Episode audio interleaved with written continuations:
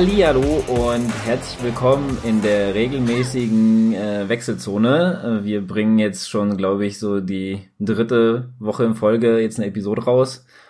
Und äh, ja, viele Ereignisse momentan unterwegs und ähm, deswegen habe ich mir an die Seite erstmal Adrian geholt. Aus der Quarantäne hat er sich ein bisschen Zeit genommen. Ja, hallo. Also in der Quarantäne bin ich aber nicht mehr. Die Zeit ist rum. Es ist heute okay. mein achter Tag, also Quarantänezeit ist vorbei. Sehr gut. Ähm, aber trotzdem danke, dass du die Zeit genommen hast. Und wir haben eins äh, unserer neuen Mitglieder uns nochmal eingeladen. Und das ist diesmal die Saskia. Hallo Saskia. Hallo. Und äh, um dich mal ein bisschen den äh, ZuhörerInnen ein bisschen vorzustellen, äh, erzähl doch mal ein bisschen was von dir, ein bisschen so da, von deinem Lauf-Background oder Ausdauersport-Background. Was machst du so? Was sind so deine Vorlieben? Und was du noch uns gerne mitteilen wolltest über dich. Ja, also ähm, ich bin etwas über 40 Jahre alt, laufe eigentlich schon relativ lang, aber strukturiert noch nicht ganz so. Also ich habe äh, lange Handball gespielt und da ist ja der Ausdauersport äh, nicht gerade das beliebteste und wenn man dann Torfrau ist, so wie ich, noch weniger eigentlich, aber trotzdem bin ich immer schon sehr, sehr gerne gelaufen und habe das nebenbei gemacht und habe das danach, als ich aufgehört habe, auch immer weiter gemacht und letztes Jahr habe ich doch mir überlegt, ja, dieses äh, normale Laufen, mal so, mal so, ähm, reicht mir nicht mehr und habe angefangen, strukturierter zu trainieren mit einem Plan, so dass ich letztes Jahr auch tatsächlich meinen ersten Marathon gelaufen bin. Den wollte ich eigentlich in Frankfurt laufen, aber das hat nicht geklappt wegen Corona. Und dann habe ich mir eine Alternative gesucht und war am schönen Bodensee. Es war wirklich traumhaft schön. Und wenn man einmal Blut geleckt hat, ja, dann möchte man das gerne nochmal machen. Und dann wollte ich dieses Jahr eigentlich Hannover laufen. Das hat nicht geklappt, weil ich mir ein Zeh gebrochen habe, wie das halt so ist. Läuferverletzung, das kennt ja auch jeder. Und dann habe ich alternativ den Brüder Grimmlauf gemacht, weil es mir da schon wieder besser geht. Auch ein ganz wunderbares Ereignis. Und dieses Jahr plane ich den Frankfurt Marathon mitzumachen. Und darauf bereite ich mich dann sukzessive vor. Und äh, mir geht es so ein bisschen wie dem Adrian. Ich kuriere mich auch gerade noch aktuell von der Corona Erkrankung und war jetzt am Donnerstag nochmal laufen und heute laufen und sieht schon wieder ganz gut aus. Also auch nochmal gute Besserung in deine Richtung. Dankeschön. Und äh, wie hast du eigentlich den Weg in die Wechselzone gefunden? Ja, ich liebe Podcasts, das muss ich einfach so sagen. Das unterstützt mich äh, total. Ich äh, höre das äh, abends zum Einschlafen, ich höre das beim Laufen und ähm, habe neben meinem sportlichen Hobby auch noch das Hobby Reisen und so bin ich ein bisschen da reingerutscht in die Podcast-Szene. Es, es gibt so viele ähm, Podcasts, äh, die sich äh, um das Thema Reisen drehen und äh, da bin ich ein bisschen reingerutscht und ähm, habe äh, dann auch den ja den, den Themenwechsel sozusagen zum Ausdauersport äh, gemacht und äh, bin auch zu euch gekommen. Und ihr habt dann irgendwann in einer Folge dazu aufgerufen und ähm, habt gefragt, wer möchte denn gerne mal mitmachen? Und weil ich das ja so gerne höre und ähm, ich eigentlich auch ganz gerne quatsche, habe ich gedacht, warum nicht? Ja, vielleicht kann ich das einfach ein bisschen bereichern. Ich äh, bringe vielleicht noch mal ein paar andere Aspekte mit rein, gerade so die Anfängeraspekte, weil bei mir sind viele Sachen das erste Mal.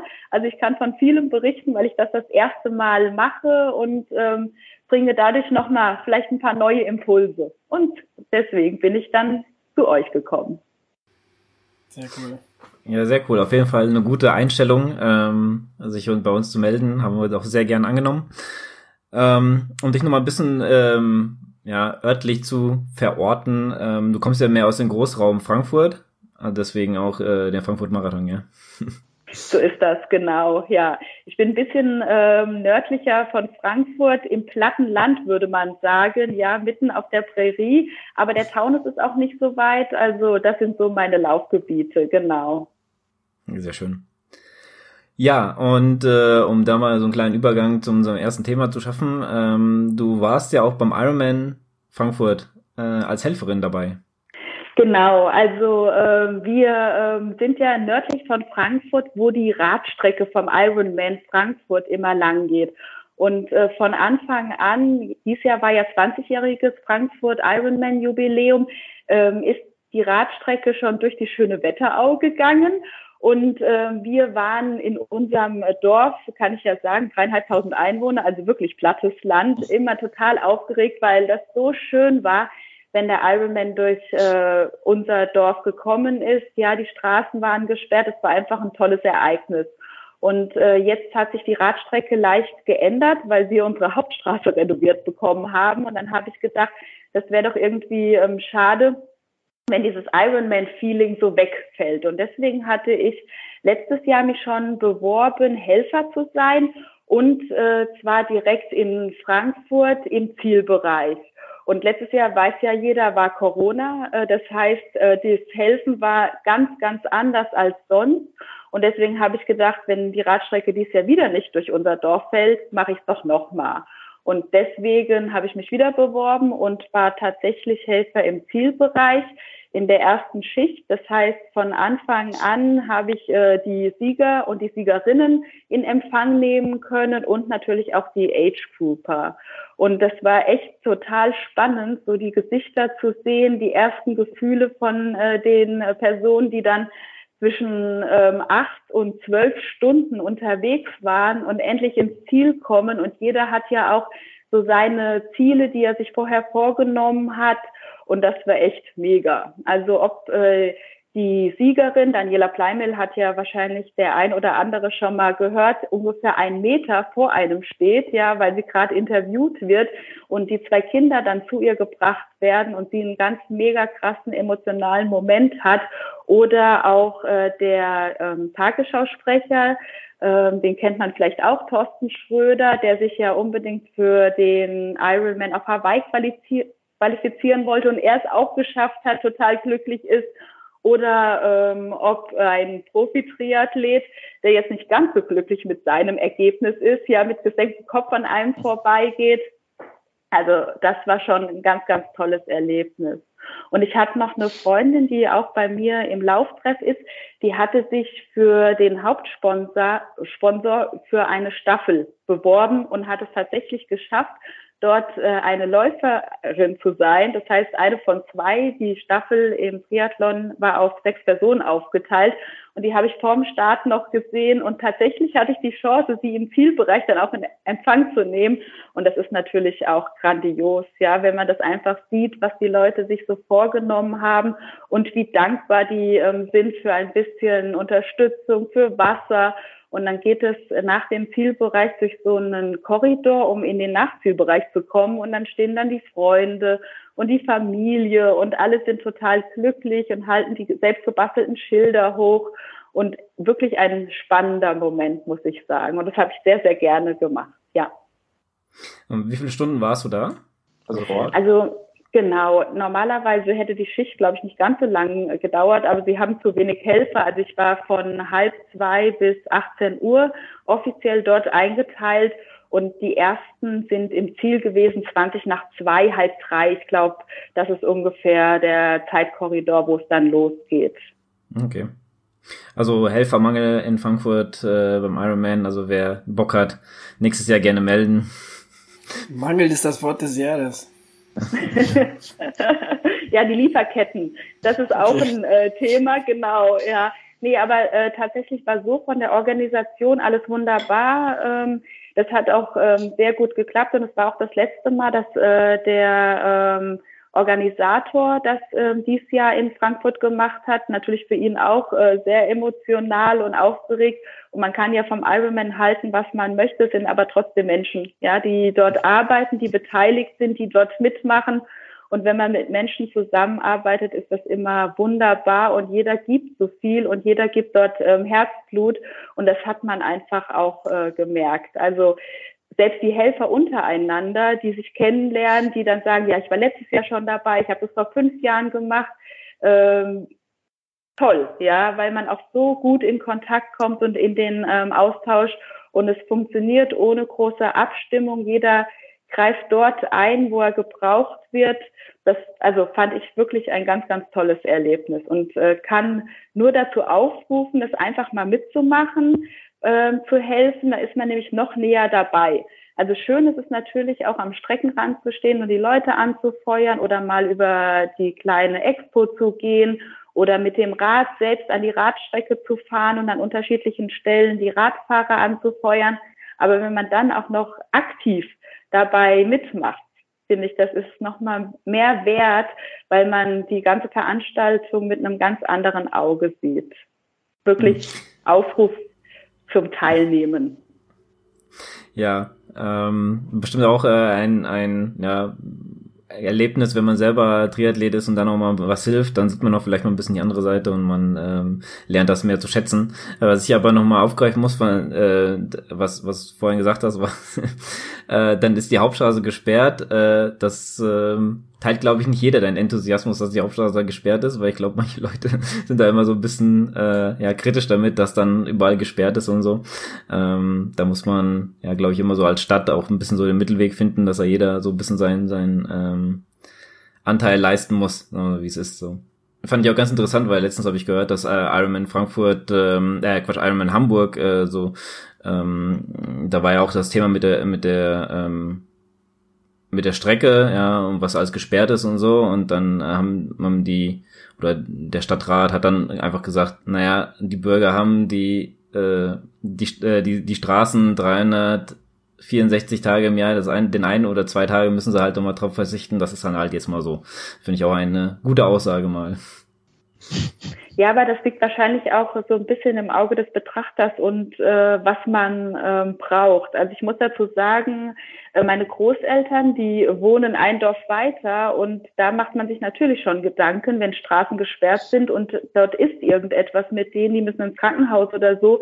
Wie kommt man gut dahin? Wie können die mit einem Notarztwagen, mit einem Krankenwagen auch schnell ins Krankenhaus kommen? Also solche Überlegungen macht man sich auch. Nur wenn man es weiß, wo die Straßensperrungen sind, kann man sich auch präparieren. Häufig hatten wir aber die Situation, dass Leute äh, wirklich nichts davon mitbekommen haben. Die haben weder die Zeitungen gelesen, äh, noch sind sie so interessiert, dass sie das vielleicht selbst recherchiert haben. Und die standen dann an Schleusen und wussten einfach nicht mehr, wo lang sie fahren müssen. Und das gibt es natürlich auch. Also von daher, ja, man muss das zweigeteilt sehen, äh, was das bedeutet, was das auch für die Menschen, die Anwohner sind, bedeutet, gerade in Frankfurt, wenn dann äh, die Einfallschneise komplett gesperrt ist und die Leute nicht rein, nicht rauskommen, das ist natürlich auch schon ähm, etwas, äh, wo man drüber nachdenken muss. Das stimmt auf jeden Fall. Ja, ähm, Adrian, noch irgendwelche Gedanken, bevor ich dann weiter äh, überleite? Zum Ironman? Ne, ich finde die Geschichte, ich meine, dem ist eigentlich nichts hinzuzufügen. Also die, die Saskia hat das schon äh, wunderbar erklärt und ich finde auch, dass, äh, dass man da schon äh, ne, äh, auf, auf die Leute angewiesen ist und dass man froh sein äh, sollte als Athlet, ne, dass es oder auch als Veranstalter, dass es dass es immer wieder die Freiwilligen gibt und, und als Athlet äh, ist das auf jeden Fall auch äh, nicht verkehrt, mal ab und zu mal äh, die andere Seite zu sehen, klar. Von daher eine gute Sache, definitiv, ja. Man möge zum Ironman stehen, wie man will, aber es, äh, ja, ähm, ist auf jeden Fall eine gute Sache, ja. Ja, gut, ähm, ich würde dann hier mal äh, überleiten, es gibt noch mal nämlich noch ein Thema, das habe ich jetzt äh, im Vorgespräch ein bisschen unterschlagen, aber ich möchte das nicht vergessen, deswegen für mich ganz wichtig. Äh, der Ludwig hat uns eine Sprachnachricht geschickt äh, zum Thema äh, Starnberger See. Ist er einmal drum rumgelaufen und äh, da wird er euch jetzt darüber mal erzählen. Ich weiß ehrlich gesagt nichts, äh, weil ich noch keine Zeit hatte reinzuhören, aber äh, das wünsche ich trotzdem euch sehr viel Spaß damit. Viel Spaß!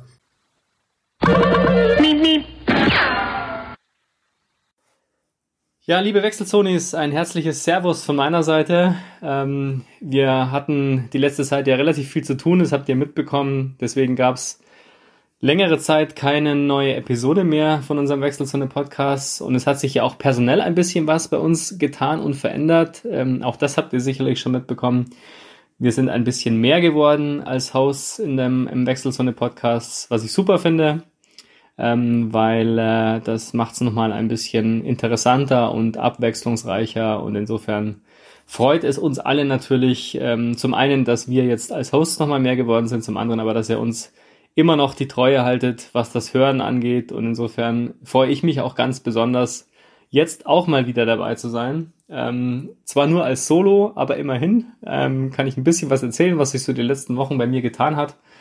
Und äh, wollte euch ein bisschen berichten, wie es so läuft im wahrsten Sinne des Wortes. Und ähm, ganz besonders natürlich gibt es zwei Dinge, die ich zu erzählen habe. Das eine ist schon etwas länger her, der Wings for Life Run, der ist, glaube ich, auch mehr oder weniger ausdiskutiert. Da habt ihr auch bestimmt schon den einen oder anderen Podcast dazu gehört.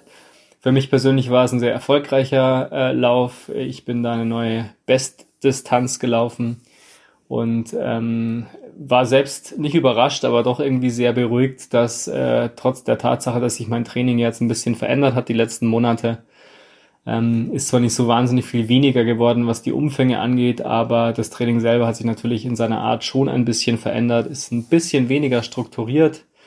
Äh, grundsätzliche Struktur habe ich schon noch drin, aber ja, sowas wie Krafttraining, regelmäßiges Bahntraining und so weiter ist natürlich ein bisschen weniger geworden. Die Gegebenheiten sind jetzt bei mir ja auch ein bisschen anders. Ich habe jetzt nicht mehr äh, den Luxus einer Bahn direkt vor der Haustür dafür. Aber was das Streckenprofil angeht, ähm, ist es bei mir jetzt dadurch, dass ich ja jetzt, ihr wisst es, wieder in München bin, schon nochmal ein bisschen anspruchsvoller geworden.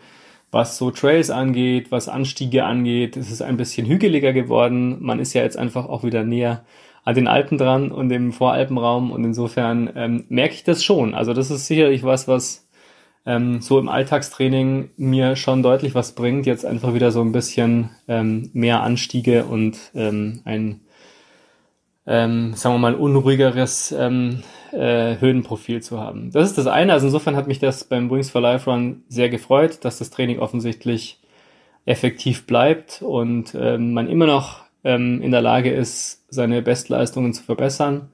Das lief auch wirklich extrem gut, perfektes Wetter, perfekte Gegebenheiten, wunderschöne Strecke und ähm, eine offensichtlich ganz, offensichtlich ganz gute Fitness. Aber das andere, was ich euch eigentlich erzählen wollte, ist äh, noch gar nicht so lange her, ich glaube jetzt drei oder vier Wochen.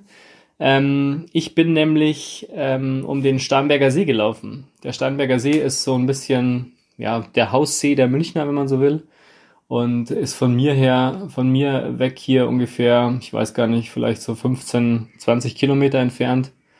Ähm, und äh, insofern also wirklich praktisch vor der Haustür. Und ich wollte das eigentlich schon länger mal machen. Ähm, das ist, äh, was den Streckenumfang angeht, ähm, ein kleinerer Ultra, 52 Kilometer. Und ähm, der Starnberger See ist natürlich für mich emotional auch äh, eine tolle Location, weil ich ja, da natürlich früher total oft war, ähm, mit den Eltern hingefahren, ähm, als Kind, als Jugendlicher. Ähm, und äh, da geht man spazieren, da geht man Eis essen, dann geht man in den Biergarten. Da gibt's auch einen Club am Ufer, ähm, wo wir früher ein, zweimal waren und ähm, da durchaus spannende und schöne Nächte verbracht haben. Ähm, und der Starnberger See ist einfach, ich glaube, für jeden Münchner ähm, einfach äh, der Place to be hin und wieder und ein tolles äh, Naherholungsgebiet. Und insofern ist da auch entsprechend viel los am Wochenende. Ähm, und dann habe ich mir gedacht, das wäre doch eigentlich ein schönes kleines äh, Eigenprojekt, ähm, diesen See einfach mal zu umrunden. Habe mir angeschaut, ähm, wie das Streckenprofil so ist und wie die Distanz so ist und wie die Strecke ausschaut. Und das hat alles super gepasst. Und äh, dann habe ich mir das eben mal vorgenommen und ähm, habe dann immer geguckt, wann es passt und so weiter. Und dann hat es tatsächlich mal gepasst. Das war, das weiß ich noch, ähm, ein Feiertag, ein Donnerstag, frohen Leichnam war das. Und äh, da habe ich mir das vorgenommen, morgens äh, am besten um acht hier loszufahren und dann so zwischen neun und zehn vor Ort in Starnberg ähm, zu starten. Ähm, was natürlich super ist, ist, dass man sich, das wisst ihr ja, ähm, inzwischen die GPX-Strecken einfach runterladen kann ähm, und äh, die Dateien und auf die Uhr laden kann. Und insofern, und das, da bin ich ja immer der große Kandidat dafür, sich eben nicht mehr verlaufen kann. Und ähm, auch da habe ich mir natürlich die Strecke nochmal angeschaut, ähm, in der Garmin-App angeschaut, wo man da so läuft. Ist da eine Bundesstraße dabei oder muss man da irgendwo abzweigen, wo man sich vielleicht verlaufen kann und, und die falsche Kurve nimmt oder so. Aber das war alles nicht der Fall. Ähm, es gibt auf dem gesamten Streckengebiet mal eine Stelle, die ist noch ziemlich am Anfang, wo man kurz wirklich auf der, auf der Bundesstraße unterwegs ist. Da muss man so zwischen den Leitplanken sich äh, durchschlängeln. Ähm, aber das sind vielleicht, ist vielleicht ein Kilometer. Also insofern ähm, war das auch gut machbar. Und ähm, ja, und dann habe ich mir das eben vorgenommen, morgens um neun oder zehn zu starten. Ähm, und dann habe ich gedacht, so, naja, zwischen vier und fünf Stunden wird man brauchen. Ähm, und dann wäre man eigentlich ganz gut am frühen Nachmittag fertig. Und dann ist es soweit gekommen. Es war frohen Leichen am Morgen. Ich habe schon so gut wie alles zusammengepackt, gut gefrühstückt, war eigentlich bereit. Und dann sehe ich am Himmel schon so, wie es langsam zuzieht und dunkle Wolken auf uns zukommen. Ähm, und dann habe ich mir gedacht, vielleicht sollte ich gerade bei einem See, wenn man da ähm, den ganzen See umrunden will, doch mal schauen, wie sich das Wetter so entwickeln soll. Und dann habe ich schon gesehen, dass es im Starnberger Gebiet ähm, die ein oder andere Unwetterwarnung äh, gibt und äh, habe mir dann gedacht, hm, vielleicht sollte ich mir doch nochmal einen Ausweichtermin suchen. Ähm, hat sich dann wahrscheinlich gelohnt und es hat tatsächlich dann zum Regnen angefangen und war auch ziemlich gewittrig und das wollte ich mir dann doch nicht antun. So weit ging der Abenteuerwille also dann doch nicht. Und dann habe ich es nochmal verschoben und habe mir dafür ein Wochenende ausgesucht, wo ähm, ich ähm, an einem Samstag einen Termin gehabt hätte, nämlich dass da unsere Möbel angeliefert worden wären mit der Spedition. Und dann habe ich mir gedacht, wunderbar, wenn es am Samstag passiert, dann kann ich das ja ähm, mein Starnberger ähm, Projekt äh, dann am Sonntag einfach starten und wird dann einfach am Sonntagmorgen, wie das ja auch am Donnerstag geplant war, losstarten. Das hat auch nicht ganz funktioniert und die ähm, Spedition kam dann erst am Sonntag morgens und war dann mittags fertig. Und dann habe ich mir natürlich gedacht, ja wunderbar, jetzt habe ich noch einen halben Tag Zeit, also ab nach Starnberg. Ich bin ja jemand, der mit der Hitze ganz gut leben, leben kann. Ähm, wir hatten da um die 32 Grad. Ich wusste also schon, es wird relativ ungemütlich, aber ich werde gut damit fertig kommen. Und bin dann gefahren. Und äh, um das abzukürzen gleich mal oder zu spoilern, ich habe es nicht bereut, es war wirklich ein großes Erlebnis, war echt äh, eine tolle Erfahrung, eine tolle Strecke.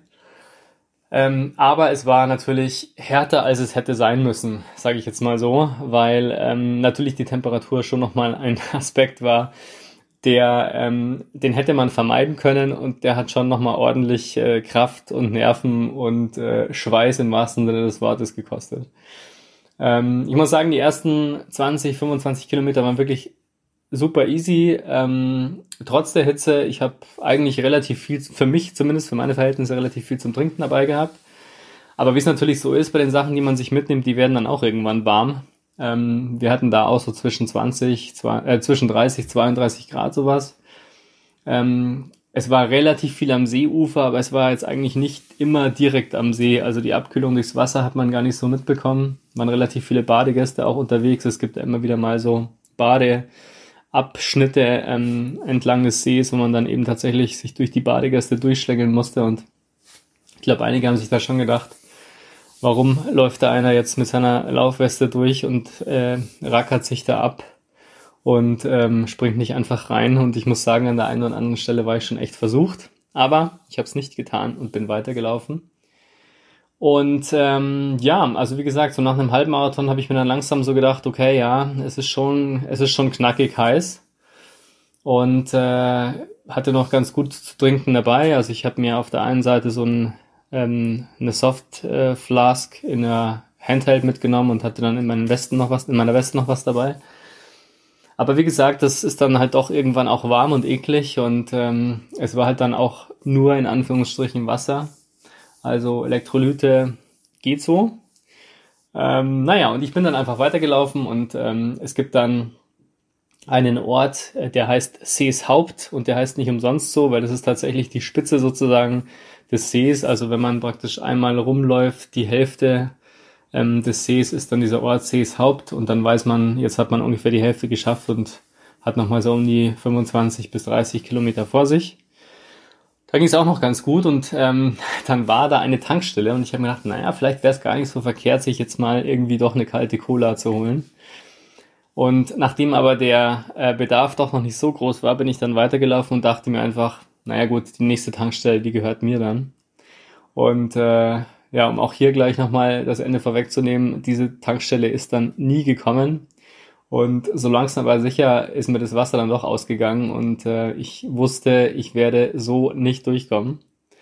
Und äh, klugerweise habe ich natürlich ein äh, Zahlungsmittel mitgenommen, weil ich schon wusste, dass es knapp werden könnte und ich mir dann irgendwo eine Versorgungsstelle organisieren musste.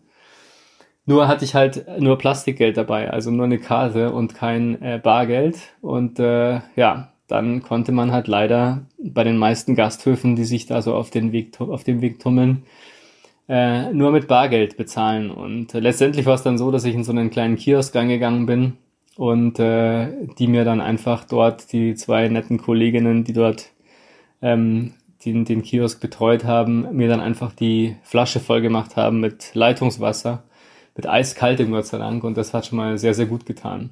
Und dann bin ich weitergelaufen und äh, ich, es war dann so ungefähr Kilometer 35, würde ich sagen, knapp vor 40. Da habe ich mir gedacht, okay, jetzt wird's richtig, jetzt wird's richtig hart, so langsam, aber sicher.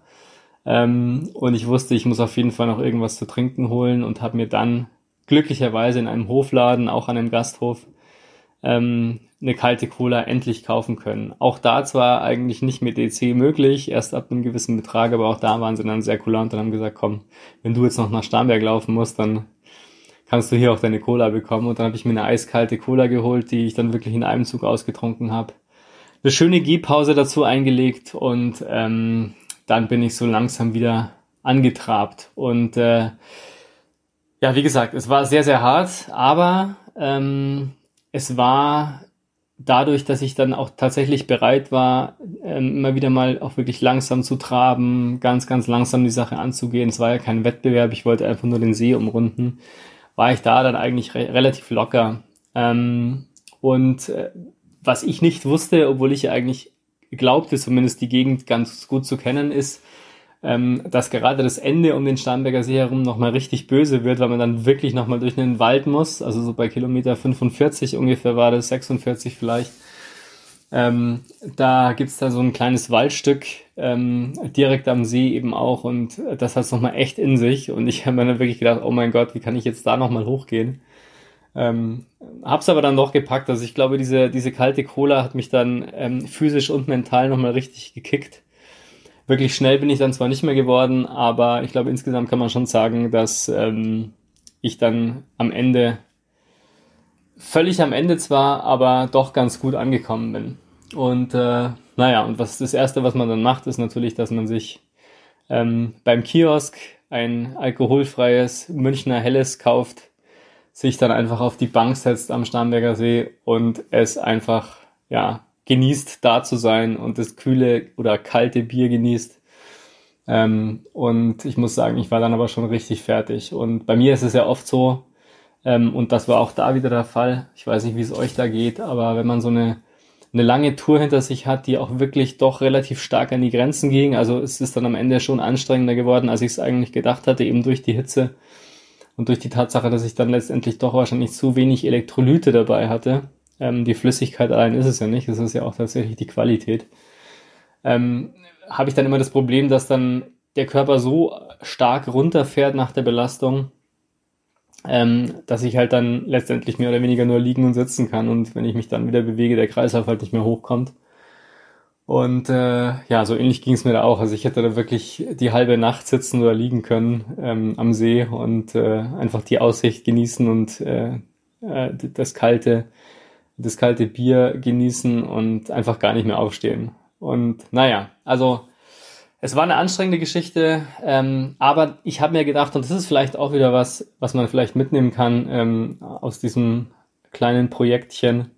Ähm, man soll es halt einfach machen. Also ich, wenn ich da jetzt noch ewig überlegt hätte und mir überlegt hätte, Temperaturen zu hoch, man weiß nicht, schafft man es in der Zeit und so weiter und es ist eigentlich schon Sonntagmittag, eigentlich schon viel zu spät, um zu starten. Ich glaube, ich kann nur raten, ähm, es trotzdem zu tun. Und ähm, so hart es dann am Ende war, so schön war es dann halt eben als Erfahrung insgesamt. Und ähm, das hat mich dann doch bestätigt in meinem, in meinem Vorhaben und ähm, in, ja, wie soll ich sagen, in der, ähm, in, in dem Mut, das Ding trotzdem anzugehen, auch wenn die Umstände eigentlich nicht unbedingt dafür gesprochen haben.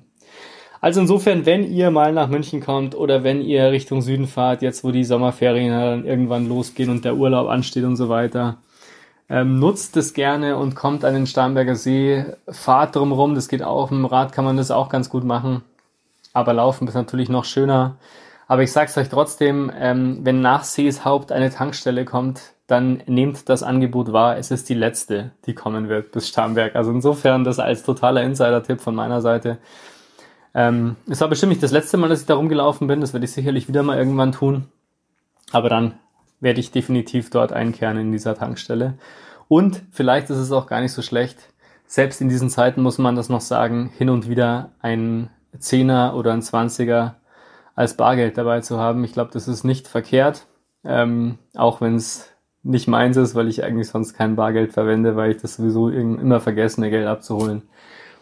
Aber gut, das dazu. Also insofern, es war eine richtig schöne Erfahrung. Es war eine tolle Strecke. Es war großartiges Wetter. Ich bin mit der Hitze ja nicht ganz so empfindlich, auch wenn es da echt an meinen Grenzen war. Aber das gehört irgendwie auch dazu. Bei so einer, bei so einer Ultra-Geschichte muss es auch einfach mal wehtun. Und insofern kann ich sagen, ähm, tolle Strecke. Und es war für mich so ein bisschen ein Willkommenslauf wieder zurück. Ähm, ein richtiges ähm, Heimkehrgefühl eben dann auch so eine intensive Erfahrung zu haben. Und ich habe mir dabei auch gedacht, und das ist natürlich auch ähm, ein bisschen eine Binsenweisheit, aber man, man, man fühlt es halt doch immer wieder, wenn man so ein äh, läuferisches Unterfangen macht. Ähm, man erlebt halt eine Landschaft ein, auf eine ganz andere Art und Weise, wenn man in ihr läuft, wenn man sie einfach mit allen Sinnen sozusagen wahrnimmt. Man sieht's, man, man hört's, man spürt's und ähm, insofern muss ich sagen, es gibt halt weiterhin einfach nichts Schöneres, als sich so eine Umgebung im fast schon wahrsten Sinne des Wortes einzuverleiben. Also wirklich ähm, das zu erlaufen und ähm, ganz im Element zu sein. Und das war definitiv so eine Erfahrung. Also ähm, Eigenprojekte sind nicht immer klug und nicht immer einfach. Ich erinnere da nur an mein äh, Mauerweglauf, ähm, der bei ähnlichen Temperaturen ja grandios gescheitert ist. Ah, das waren aber dann nochmal 30 Kilometer mehr.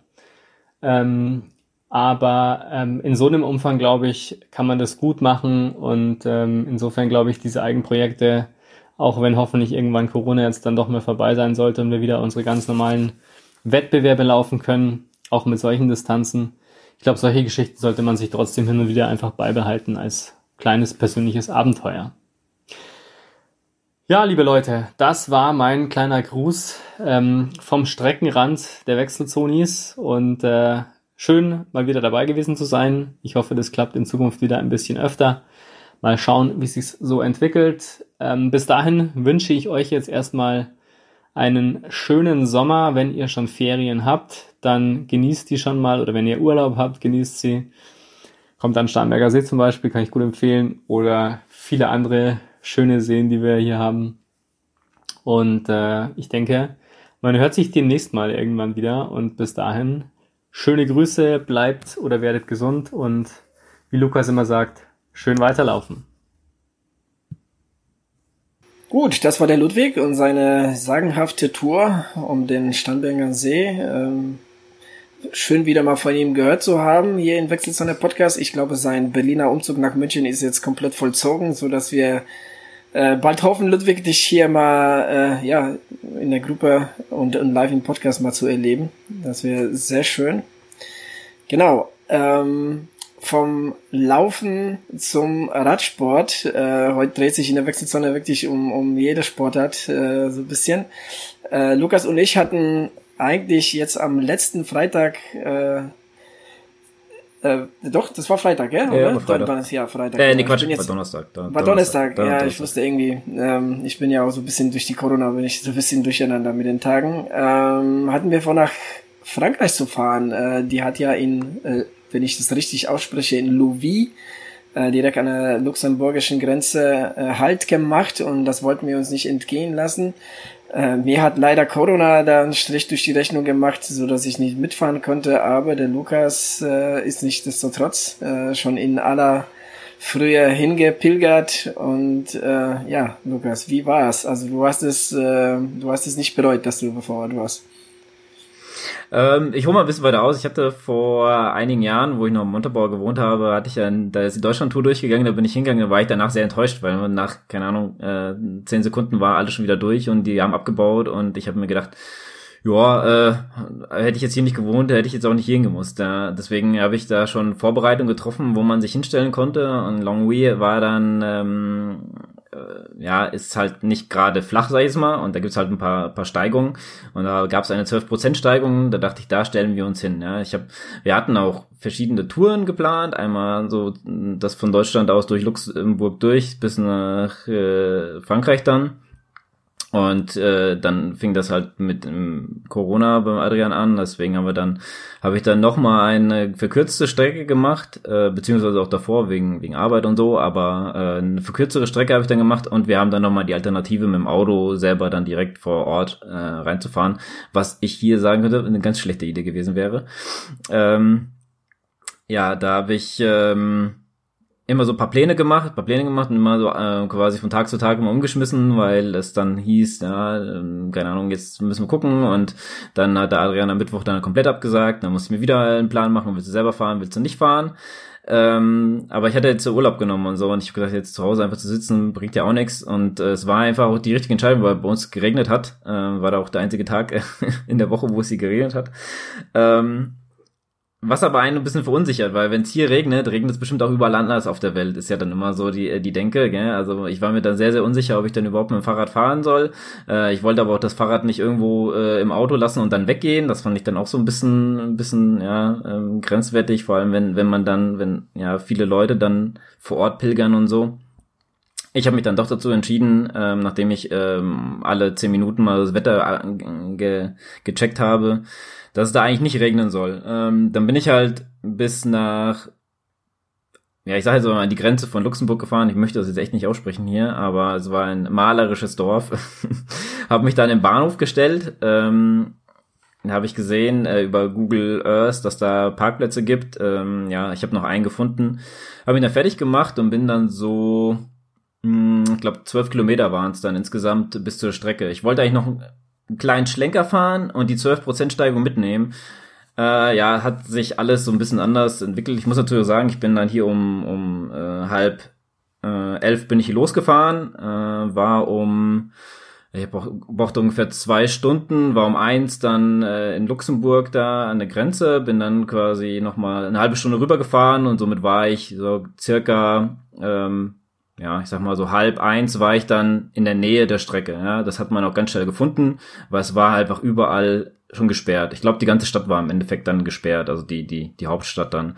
Da kam man nirgendwo hin, man hat schon Auto rein gesehen, dass man da äh, nicht lang konnte und so äh, die dann gedreht haben und so, ja, und ähm, ich hatte mir, wie gesagt, mit Kommuten eine Strecke erstellt und man hat schon gesehen, die haben da gerade, waren sie gerade fast fertig mit dem Aufbauen von der Zielgeraden, von den letzten drei Kilometer. Ähm, ich bin dann an der Seite die ganze Zeit lang gefahren, bis ich gesehen habe, dass es da aufgebaut hat und bin dann auf die Strecke gefahren, ja, weil viele andere da auch lang gefahren sind mit Fahrrädern. Es waren sehr viele mit Fahrrädern da, das muss man dazu sagen. Äh, die sind dann da hochgefahren und ich bin einfach auch mitgefahren, hat mich auch keiner aufgehalten, dann dachte ich, super. Äh, dann hab ich, bin ich den letzten Kilometer so ein Stück, bis äh, ich irgendwann nach links musste laut meinem Navi. Äh, bin dann da auch rausgefahren und ähm, dann bin ich äh, wieder zurück Richtung Kilometer 5, wo ich dann eigentlich im Endeffekt stehen wollte. Dann äh, wurde ich aber aufgehalten von irgendeinem, ich glaube der Fremdenlegion, ich weiß nicht, war auf jeden Fall, ähm, ja, wie bei uns die, Bundeswehr sahen sie aus. Ich, deswegen gehe ich mal davon aus, muss die Fremdenlegion sein. Der hat mich dann aufgehalten, sagt, äh, also, no, Fahrrad, no. Weil ich versucht habe, ihm zu erklären, dass ich nicht verstehe, hat er mich äh, versucht voll zu texten auf, auf Französisch und ich sagte, sorry, und er sagte, no. Und hat dann so die Hände über Kreuze gemacht, Fahrrad no. Oder äh, Bike no, hat er als gesagt. Na gut, äh, sage ich, okay, da kann jetzt kein Nix, aber er sagte halt, äh, meinte halt, dass ich hier nicht langfahren kann, aber ich könnte gehen. Ja. Äh, da bin ich halt abgestiegen, mit meinem, mit, mit, bin ja mit dem Rennrad gekommen, also musste ich mit den dummen Klicks dann äh, da über die Straße gehen, bin dann die nächste Straße rechts rein, hab gesehen, die fällen unten wieder auf der Straße ran und dann bin ich dann unten ähm, äh, quasi so, wie soll ich sagen, so einen kleinen Bogen gefahren und war unten wieder auf derselben Straße, wo ich eigentlich ja nicht fahren durfte. Und der äh, Fremdlegionär oder was es halt war, wie gesagt, ähm, hat mich dann überhaupt nicht aufgehalten. Der ist dann, da sind andere schon mit dem Fahrrad lang gefahren, da bin ich dann halt auch wieder durchgebrettert. Dann bin ich an den Berg gekommen und dachte ich, oh, Mist, ich bin irgendwie falsch gefahren. Ich wollte eigentlich ja den Berg von unten hochfahren, ja, und, aber dann kamen schon drei äh, Fremdenlegionäre, wenn es die waren, äh, auf mich zu und gesagt, ich kann hier nicht lang. Okay. Äh, ich kann hier gar nicht lang. Also ich kann nicht wieder schieben, sondern ich, die Strecke ist gesperrt, äh, ich muss links oder rechts am, am Rand gehen da habe ich schon die ganz, also waren schon einige Leute da vor Ort, deswegen habe ich dann mich entschieden, nicht noch weiterzufahren, habe dann sozusagen mein, mein, meine Uhr auf äh, später fortsetzen gemacht und bin dann halt ähm, links am, an den Rand gegangen. Und ich dachte mir, ich stelle mich da so in der Nähe einem Schild, da war auch noch genug Platz für mein Fahrrad, ich habe das Fahrrad natürlich nicht irgendwo hinstellen können, ja, ich musste das ja bei mir behalten, weil ich alleine war und äh, habe mich dann so ein Schild gestellt, habe da, äh, hab da ein Schloss drum gemacht. Das hat auch gut gehalten und so. Ähm, hat auch gut äh, funktioniert, weil ich dann dadurch ein bisschen mehr Platz hatte, weil da keiner neben mein Fahrrad gestellt hatte, ähm, weil da der Lenker natürlich so ein bisschen im Weg war. Und ähm, dann habe ich gesehen, die Jungs neben mir, ich habe gedacht, die reden, glaube ich, Deutsch. Ja, habe nur ein paar Mal hingehört, und dann haben wirklich Deutsch gesprochen. Dann habe ich einfach mal ge Kontakt gesucht, weil ich natürlich dann alleine war. Und, und es war einfach 14 Uhr. Ja, und ich muss sagen, man hat ja und, und die laut ähm, äh, Internet, was ich so recherchieren konnte, war äh, die erwartete Zeit äh, 17.30 Uhr ja, wenn das Feld langsam gefahren wäre. Wenn es schnell gefahren wäre, wäre es um 10 äh, nach 5 da gewesen. Und das wären dann natürlich nochmal drei Stunden. Dann habe ich ein bisschen Kontakt gesucht, habe ein bisschen mit den Leuten da gesprochen, habe gesagt, ja, ob das schlimm ist, dass mein Fahrrad hier steht. Nee, nee, passt schon und so. Habe ich so ein bisschen mich mit denen unterhalten. Ähm, falls äh, sie das hören, das glaube ich zwar nicht, aber falls, äh, schöne Grüße. Ähm, der eine kam aus Köln, der hat seinen Kumpel aus Trier mitgenommen. Also ja, war auch ist ja auch ein super, ist ja auch nicht weit von von denen äh, gewesen. Ähm, nur die sind halt mit dem Auto dann hier direkt hingekommen, haben sie gesagt. Äh, ja, kam auch nicht sehr weit. Ja, und dann standen wir da halt, dann kam natürlich die Karawane, was viele glaube ich gar nicht wissen, das ist so eine, wie, wie Fasching in Köln, ja, das ist einfach, äh, da fahren sie halt mit irgendwelchen, ja, äh, Autos, Treckern und so lang und verteilen halt Goodies, ähm, davor, äh, da, da, das äh, muss ich sagen, davor kam halt ein Auto, das, äh, falls ihr meine Story gesehen habt, kam ein Auto und das hat einfach wahllos so Bergtrikots und Mützen in die Menge geschmissen. Also da, die wollten, glaube ich, dass der ganze Berg äh, das gepunktete Trikot anzieht oder so. Äh, auf jeden Fall haben die das echt fast jeden gegeben. Ich habe auch noch eine bekommen, weil der, ähm, der, der junge Mann, der aus Köln kam, der hat gesagt, äh, pass du bitte auf meine Sachen auf, dann bringe ich dir eins mit. Ja, ja, klar. Und dann ähm, hat er, hat er so einige mitgenommen. Also ich dann hat ein paar bekommen. Hat er mir auf jeden Fall auch noch meine Mütze und äh, äh, ein T-Shirt gegeben. Und äh, ja, so viel, äh, dann kam genau, dann kam die Karawane noch und äh, das ist halt, da werden dann halt Bleistifte, da habe ich gesehen, da wurden dann halt so ein Reiseanhänger, äh, Anhänger, äh, wo man so seinen Namen und sowas also so ein Reiseanhängerschild, sag ich jetzt mal, äh, für den Koffer, ähm, wurde dann in die Menge geschmissen, dann dann noch so, ähm, ich glaube, eine der der Teams, die haben da irgendwas mit Waschmittel zu tun, weil da haben sie so ja so kleine Probierpackungen äh, Waschmittel reingeschmissen und jede Menge Gummibärchen und so. Also hinter uns standen Kinder, die haben das alles abbekommen, weil die natürlich über uns geworfen haben und ich habe da jetzt gar nicht mehr drauf reagiert. Ich, mein, ich muss mir aber den ganzen Kram jetzt nicht mitnehmen. Was, was brauchen da so? Einmal hatte ähm, äh, der, der ähm, Typ neben mir hatte die Hand ausgestreckt und da hat der eine wirklich tatsächlich eine Dose in die Hand gedrückt. Ich, ey, du hast ja ein Glück, ey, da hat ständig irgendwelche Sachen abbekommen. Äh, Salami gab's da noch, ja, das war, also die haben echt alles, alles haben die da in die Mengen geschmissen. War halt ganz witzig, weil die Zeit dadurch ein bisschen rumgeht. Äh, in der Zwischenzeit war ich ständig mit Adrian noch im Kontakt. Ich musste natürlich irgendwann noch mal auf mein Handy ähm, achten, dass das jetzt nicht äh, der Akku komplett abschmiert, weil ich musste noch irgendwie zurück. Ich habe gedacht, vielleicht wird das erste Mal sein, dass ich äh, bei meinem bei meiner Uhr die äh, zurück zum Startfunktion ausprobieren muss, weil ähm, wie gesagt mein Handy dann so langsam den Geist aufgegeben hat. Und äh, ja, da habe ich mit Adrian äh, immer so ein bisschen, er hat mich so auf, äh, auf dem Laufenden gehalten, hat dann immer gesagt, dass ich, äh, dass sie ziemlich schnell unterwegs sind und ich habe echt gehofft, oh, vielleicht sind die wirklich eine Stunde früher hier. Und so war es dann halt auch. Ja. Also man hat dann auch so langsam gemerkt, die kommen, weil die Hubschrauber über uns gekreist sind. Denn jetzt müssten sie gleich kommen. Äh, neben uns haben auch immer welche, ähm, hast du gesehen, ähm, mit dem Handy Livestream äh, laufen haben. Da habe ich gedacht, wow, also wir sind echt in der Zeit angekommen, da kann man heutzutage, kann man sich nebenbei das Rennen angucken und vor Ort sein. Das, das gab es vor, vor zehn Jahren, also, hättest du davon geträumt, da wusstest du noch nicht mal, wo die sind auf der Strecke. Ähm, hin und wieder habe ich auch auf die, ich habe mir extra noch die, die App von Tour de France runtergeladen, damit ich äh, auch mal hin und wieder sehen kann, wo die sind. Ähm, aber das sieht man halt nicht so gut, dass du jetzt siehst, äh, ja, die, die sind jetzt, keine Ahnung, fünf, fünf Meter davor. Das Einzige, was ich machen konnte, ist halt zu sehen, wo sie sind und mir das dann auszurechnen, minus fünf Kilometer, dann werden sie ungefähr dann, dann bei dem Schnitt da sein. Ne? Da wusste ich, die sind in den nächsten zwei Minuten müssten die sein. Dann habe ich aber schon unten, das habe ich nämlich äh, gehofft, dass du von unten hörst, dass die äh, so langsam hochkommen. Und dann wurde es auch von unten immer lauter und es immer, kam immer höher und so. Und ja, da, da ging es natürlich dann ab, als die ersten dann, ähm, als die ersten dann an uns vorbeigeschaut geschossen sind. Und ähm, ja, kurz bevor, bevor sie zu uns kam, hatte eine Franzose, hat dann nochmal den Ausbruch, äh, Ausreißversuch äh, probiert und ist an uns vorbeigeschossen. Und äh, ja, dann kamen halt einige, aber das, das Einzige, was ich sagen kann, ist, ähm, der Berg war jetzt 800 Meter lang und 12 Prozent und man erkennt kaum jemanden. Also das muss ich sagen. Also ich habe der einzigen, den ich erkannt habe, war äh, Wout van Aert und äh, weil er das gelbe Trikot getragen hat und äh, Messi van der Poel, weil der ziemlich langsam an uns vorbeigefahren ist. Aber sonst sieht man ja keine Rücknummern und so von vorne, also es ist halt recht schwierig. Ähm, ja, und dann sind die an uns vorbeigeschossen. Ähm, das hat so, ich will mal sagen, bis alle durch waren, hat es schon so mal vielleicht fünf Minuten gedauert, vielleicht eher weniger. Aber es war halt, äh, war halt auch ein Erlebnis. Also es hat auch vorher Spaß gemacht mit der Karawane und es war, äh, ich hatte einen guten Platz und ähm, gute Unterhaltung. Also auf der gegenüberliegenden Seite waren Franzosen, die haben mich in den ersten fünf Minuten haben nämlich sehr genervt, weil die ja als Musik gehabt haben, irgendwie französische Lieder mitgesungen haben und ständig am, am Zechen waren, eine Dose nach der anderen. Aber später wurde es halt auch lustig, ja. Also jetzt nicht, dass ich da mitgedrungen habe, aber irgendwie war Unterhaltung dann immer da. Also weißt war jetzt keine Stille oder so. Man, ich konnte ja auch keine Podcasts hören, weil ich musste auf den Akku achten. Also es war halt einfach schon so, hinterher war man recht froh, wenn man so ein bisschen irgendwo Beschallung hatte. Und Unterhaltung mit den, mit den Jungs neben mir, also da hatte ich echt Glück gehabt, wenn ich da jetzt, keine Ahnung, zwei, zweieinhalb Stunden alleine gestanden hätte und einfach nur vor mich hingestarrt hätte, wäre ein bisschen doof gewesen. ja. Und ähm, ja, das war so sozusagen mein Erlebnis. Bin dann irgendwann mit den Jungs dann wieder hoch. Ähm, die haben dann auch schon angefangen abzubauen. Dann habe ich mich von denen verabschiedet und äh, bin dann mit dem Fahrrad sozusagen wieder zurück. Da habe ich auch noch jede Menge Fahrradfahrer gesehen. Also es war, also mit dem Fahrrad dahin zu fahren lohnt sich. Und ich muss sagen, ähm, wer das noch nicht erlebt hat, kann ich hier sagen, es lohnt sich echt mal hinzufahren.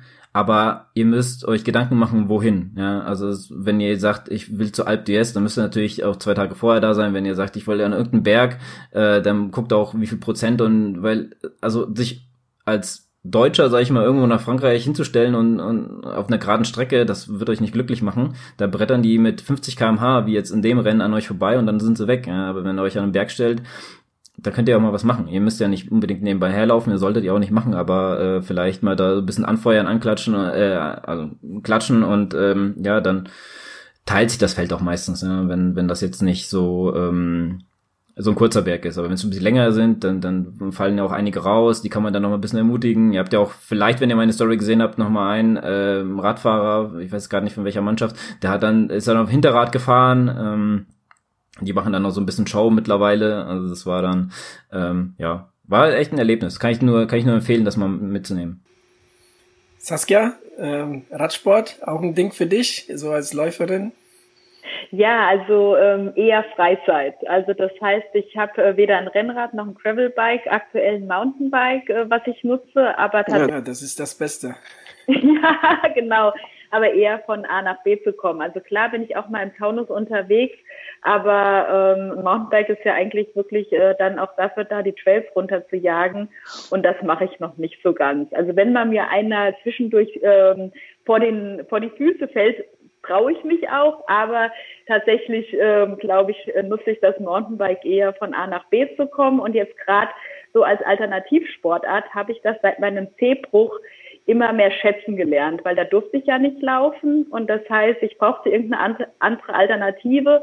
Und dann bin ich aufs Rad umgestiegen. Und jetzt auch äh, mit äh, Corona versuche ich einfach dort mein Laufen noch ein bisschen zu minimieren ähm, und nutze dann auch das Fahrrad um mich einfach zu bewegen. Aber Interesse hätte ich auf jeden Fall schon. Und ich würde auch gerne mal ein Rennrad oder ein Travelbike ausprobieren, wie sich's anfühlt, einfach mal anzutesten, ähm, weil es ja schon ein großer Unterschied ist. Und ähm, das wäre so mein nächster Plan. Und für Tour de France, ähm, die habe ich früher immer verfolgt, muss ich sagen. Also ich habe ja mein Alter schon verraten. Ne? Also gerade so die 90er Jahre und Ende der 90er Jahre kann man sich ja schon denken, als der Radsport auch so einen Boom bei uns erlebt hat.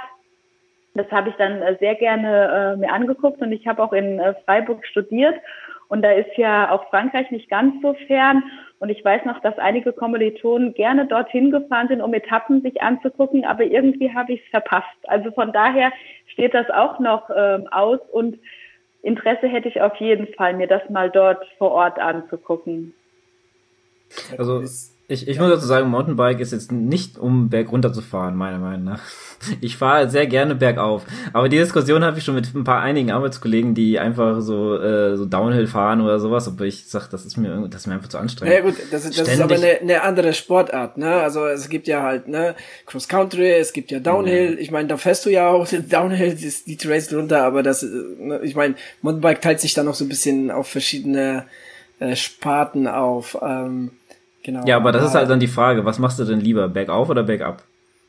Ja, beides. Deshalb äh, fahre ich ja Cross Country. Ja, ich ich, ich, ich mache lieber, also wenn, wenn du mich fragst, du darfst nur noch eins machen, dann fahre ich lieber bergauf. Ja, ja. Also ich meine, so der Downhiller, ich bin ja, ich bin da jetzt auch nicht so technisch super versiert auf dem Mountainbike. Äh, so der Downhiller war ich auch nie. Also von daher, ja, aber die Frage hat sich für mich nie gestellt. Also ich bin halt ein Ausdauersportler und jetzt kein Downhiller, der jetzt irgendwie äh, paar Minuten den Downhill runterbrettert und da jetzt mit dem Lift wieder hochfährt. Ne? Das, das ist jetzt überhaupt nichts für mich. Ja.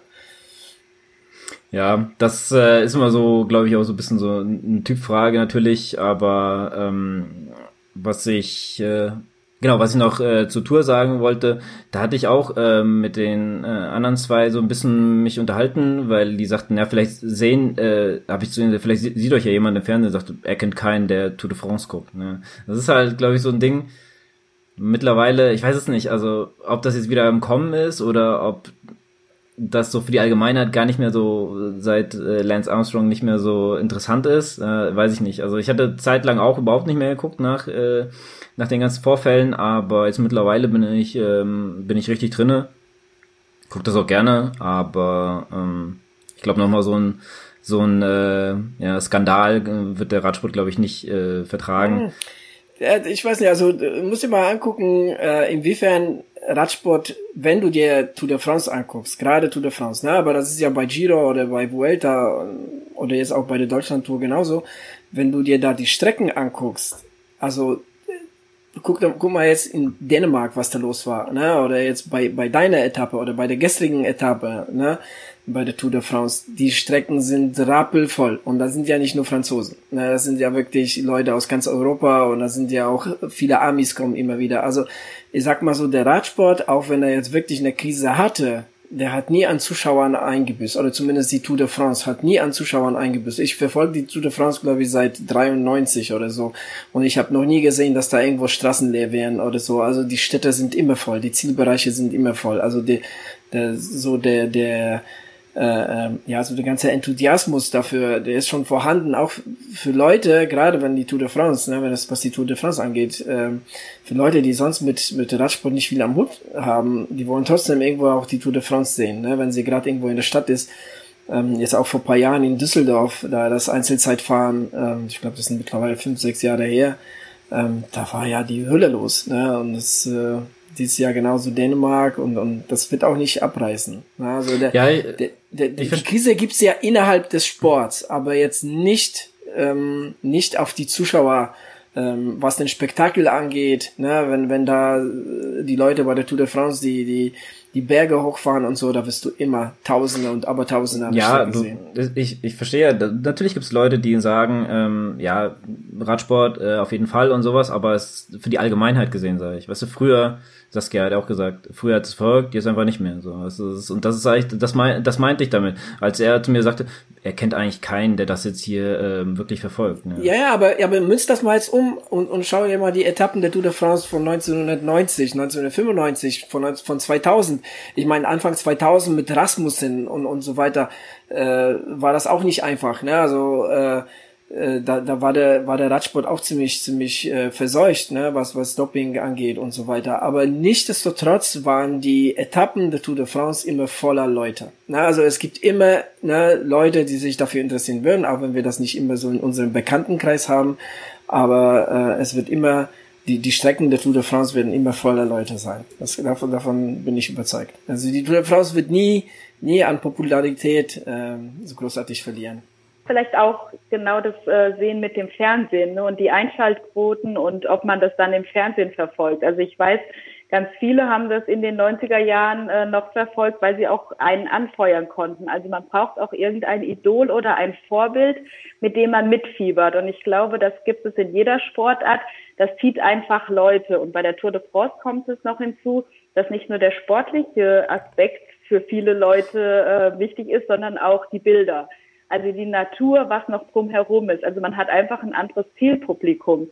Und ich könnte mir schon vorstellen, dass äh, die ganzen Skandale, die so in den letzten Jahren passiert sind, einfach die Leute davon abgehalten haben, das noch äh, weiter zu verfolgen.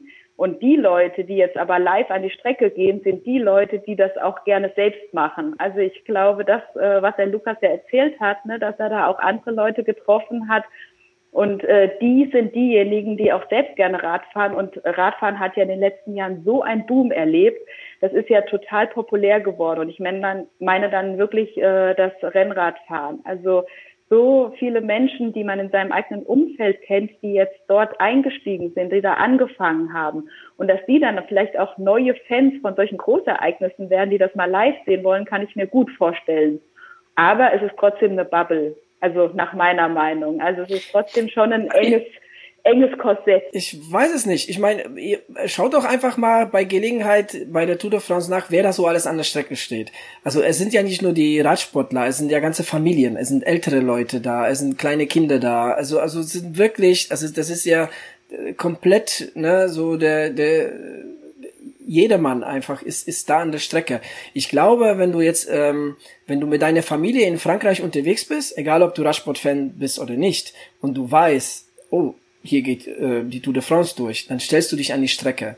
Ne? Und dann gibt es natürlich so, was weiß ich, verrückte Amis, die da jetzt irgendwo aus, aus Amerika kommen oder jetzt, seitdem wir viele Kolumbianer in, in, in der Tour de France haben, dann kommen Leute aus Kolumbien auch zu Tour de France, immer mehr, ne? Oder auch zu Giro.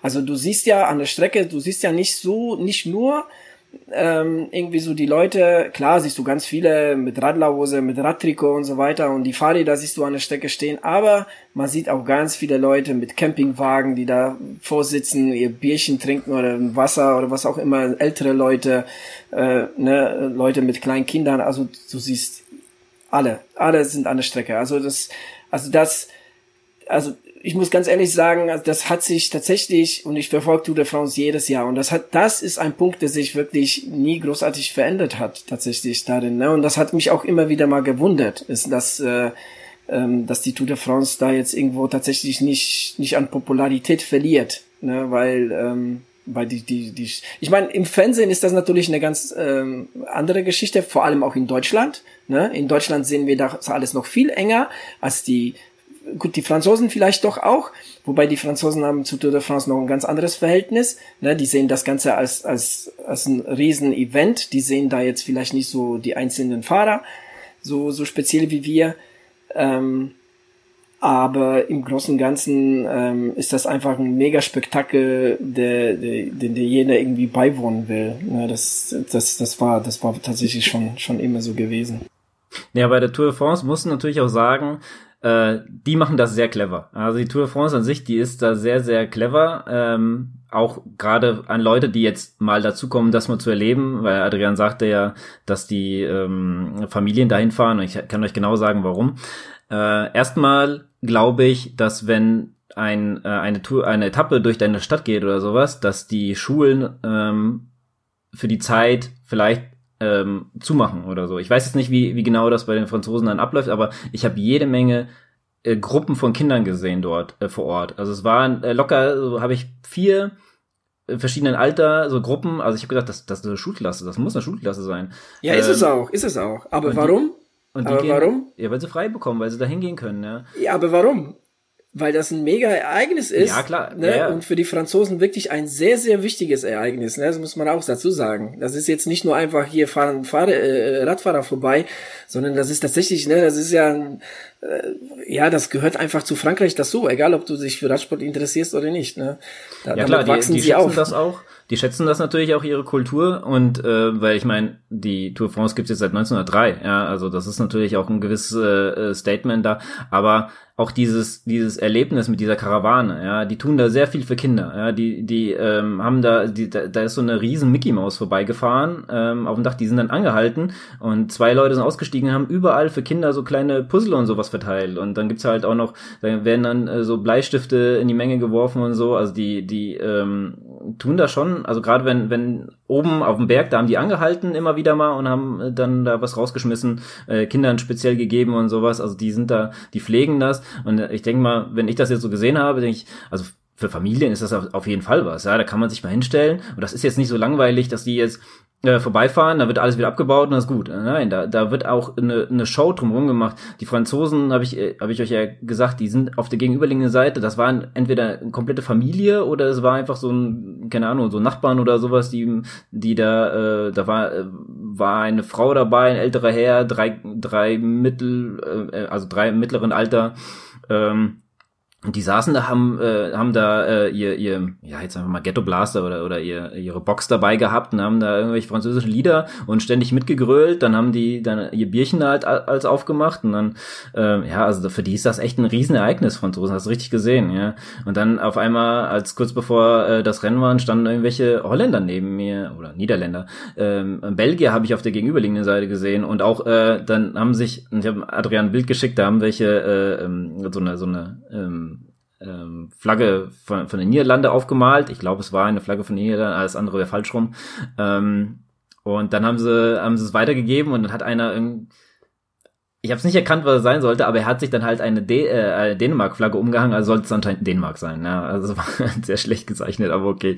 Äh, ja, also die Leute kommen dann halt von überall her und gerade wo der Adrian sagt, äh, Dänemark, das ist äh, was da los war. Ich habe zum Adrian während der Etappe geschrieben, ich glaube, ich, ich habe da nicht einen Platz gesehen, wo keiner stand. Da waren überall Leute, selbst auf Feldern und sowas. Da, da standen so und, und haben es mal äh, genossen, dass die da an einen vorbeigefahren sind.